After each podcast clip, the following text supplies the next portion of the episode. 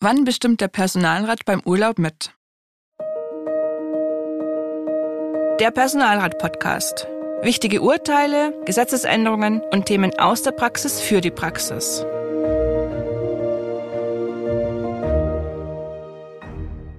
Hallo und herzlich willkommen zur heutigen Podcast-Folge Der Personalrat. Mein Name ist Emgard Schmalix, verantwortliche Redakteurin der Zeitschrift Der Personalrat und mir gegenüber Michael Kröll, Fachanwalt für Arbeitsrecht in der Kanzlei Kröll und Weber in Frankfurt am Main. Hallo Michael. Hallo Irmgard.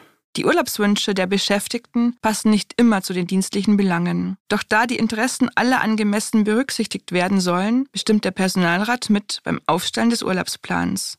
Was darunter zu verstehen ist, hat das Bundesverwaltungsgericht bisher sehr eng ausgelegt und die Möglichkeiten des Personalrats stark eingeschränkt. Nun hat das Bundesverwaltungsgericht seine bisherige Rechtsprechung geändert. Michael, worum ging es bei der Entscheidung vom 21. September 2022?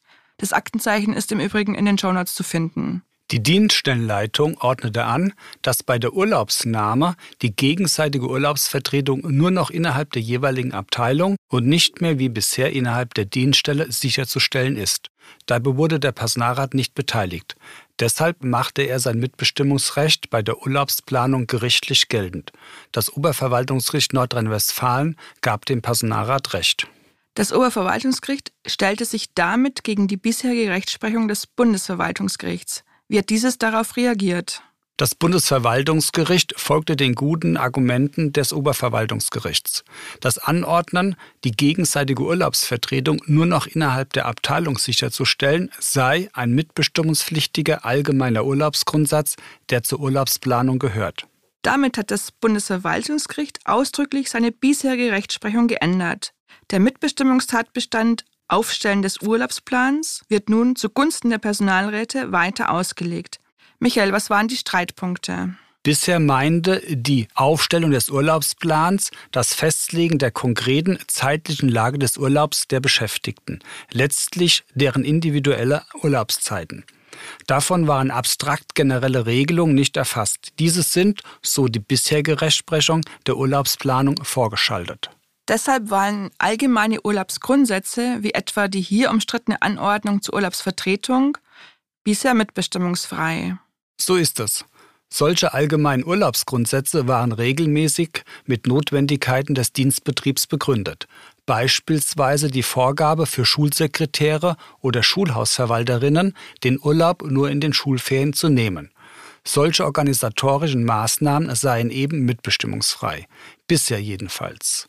Nunmehr macht das Bundesverwaltungsgericht sehr deutlich, dass das Mitbestimmungsrecht nicht ausgeschlossen ist, selbst wenn es sich um eine organisatorische Regelung der Dienststelle handelt. Das Bundesverwaltungsgericht stellt dabei auf eine Entscheidung des Bundesverfassungsgerichts aus dem Jahr 1995 ab. In dieser Entscheidung hat das Bundesverfassungsgericht die Mitbestimmung des Personalrats erheblich eingeschränkt, wenn es um Maßnahmen geht, die die Organisation der Dienststelle regeln. Richtig. Das Bundesverwaltungsgericht sagt aber jetzt Folgendes. Auch bei Maßnahmen, die die Organisation der Dienststelle regeln, ist der Personalrat in der Mitbestimmung. Allerdings entscheidet im Streitfallen letzten Endes die oberste Dienstbehörde und nicht die Einigungsstelle. Mit anderen Worten, am Anfang besteht Mitbestimmung, bei der, falls es keine Einigung gibt, am Ende die Dienststellenseite das letzte Wort hat. Das wird als eingeschränkte Mitbestimmung bezeichnet. Michael, bringt das den Personalräten überhaupt etwas, wenn am Ende die Einigungsstelle nicht verbindlich entscheidet? Schon. Die Personalräte können mit guten Argumenten auf die beabsichtigten Angelegenheiten der Dienststelle reagieren.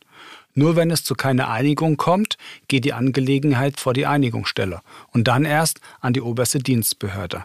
In den wenigsten, ich möchte sogar sagen, in den allerwenigsten Fällen einigen sich Personalräte und Dienststellen nicht und kommen die Einigungsstellen zum Zug. Ohne Mitbestimmung kämen die Personalräte und die Dienststellen über solche Angelegenheit schon gar nicht ins Gespräch. Die Dienststellen würden mitbestimmungsfreie Maßnahmen einfach ohne Personalrat umsetzen. Allgemeine Urlaubsgrundsätze schränken die Möglichkeit der Urlaubsnahme der Beschäftigten erheblich ein. Deshalb ist es gut, wenn nun der Personalrat die Interessen der Beschäftigten stärker einbringen kann. Michael, was sollen Personalräte jetzt tun? Personalräte, die nach ihrem Personalvertretungsgesetz bloß ein Mitbestimmungsrecht beim Aufstellen des Urlaubsplans haben, beispielsweise in Nordrhein-Westfalen oder Hessen, sollten nun gestützt auf die neue Entscheidung des Bundesverwaltungsgerichts ihr Mitbestimmungsrecht auch beim Aufstellen allgemeiner Urlaubsgrundsätze einfordern. Das gilt selbstverständlich für künftig von der Dienststelle beabsichtigte Urlaubsgrundsätze und das gilt selbstverständlich auch für bereits in der Vergangenheit aufgestellte Urlaubsgrundsätze. Werden diese weiterhin angewandt, ist die vorherige Zustimmung des Personalrats erforderlich. Personalräte sollten bei der Dienststelle nachfragen, welche allgemeinen Urlaubsgrundsätze bestehen und zur Mitbestimmung auffordern. Apropos Personalrat. Irmgard, was gibt's denn Neues in der aktuellen Ausgabe von der Personalrat? In der März-Ausgabe geht es vorrangig um die neue Entscheidung des Bundesarbeitsgerichts zur Arbeitszeiterfassung.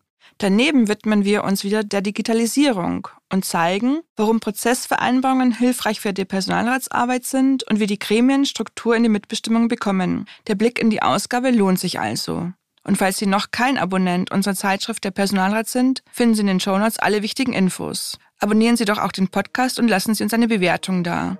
Das war es für diese Ausgabe. Ich danke Ihnen für Ihr Interesse und dir, Michael, für deine Erläuterungen. Immer wieder sehr gerne. Auch ich danke fürs Zuhören. Bis zum nächsten Mal.